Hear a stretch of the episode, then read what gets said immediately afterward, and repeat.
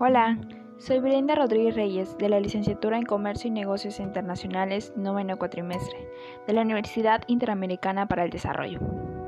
Esta vez te voy a hablar acerca de cómo realizar una buena planificación. Cabe recalcar que estos pasos que te voy a dar a continuación son eh, de manera general. Puede que cambien dependiendo de la empresa, dependiendo de los procesos empresariales. Pero este, espero que sea de mucha ayuda esto y empecemos. La planificación de una empresa consiste más que nada en la elaboración de un plan a partir de un previo análisis eh, de la situación de toda la empresa en general y su entorno, en función de los objetivos y las estrategias más apropiadas para alcanzar el éxito que se quiere. A continuación, estableceremos los pasos a seguir para lograr una buena planificación empresarial. Como primer paso es establecer objetivos. En esta parte se debe incluir una descripción detallada y precisa de cada meta hasta eh, detallar aquellas diversas razones de la selección y cuáles son los resultados que se quieren obtener de cada una de estas metas.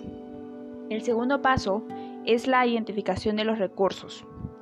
Cada una de las metas identificadas en el paso anterior deben tener asociadas sus proyecciones financieras y de recursos humanos para lograr su cumplimiento. Es decir, eh, qué porcentaje de dinero o qué porcentaje de empleados se cuenta para lograr dichas metas.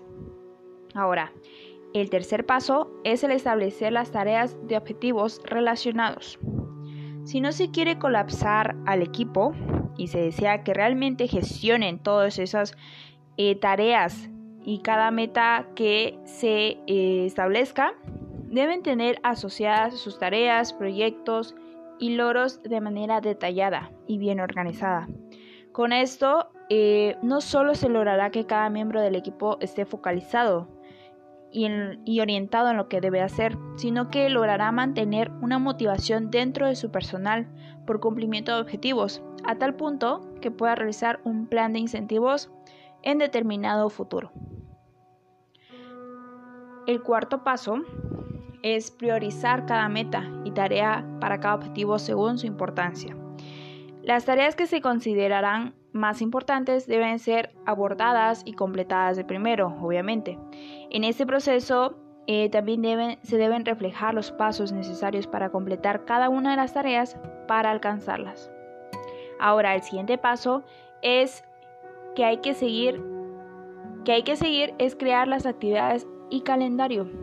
A medida que los gerentes van identificando y adjudicando la prioridad de cada uno de los proyectos, se debe calendarizar, es decir, se debe organizar cada proyecto de qué tiempo a qué tiempo se deben cumplir para que se puedan cumplir los términos generales de la empresa y con esto lograr las metas establecidas. El sexto paso es establecer métodos de evaluación. Todo proceso de planificación debe incluir una estrategia, de cómo será la metodología de evaluación y seguimiento para poder llevar un control del progreso de cada una de las metas, para tener una visión general y clara de cómo se está desarrollando todo el alcance de estas metas y objetivos que se establecieron al principio. Y como último paso es identificar las alternativas de acción. Incluso los mejores planes en muchas ocasiones pueden cambiar de rumbo y obtener eh, acontecimientos que no se tengan previstos. Y esto es muy sencillo porque el mercado es dinámico, cambiante y siempre se ven influenciados por situaciones diversas que pueden estar fuera del control de la empresa.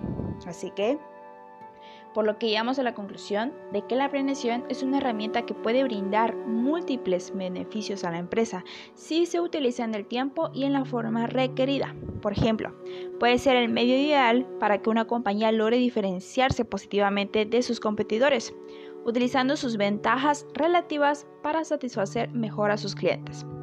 Pero las empresas también deben evitar convertirse en prisioneras de la planeación, ya que aún las mejores estrategias se vuelven obsoletas en el corto o largo plazo.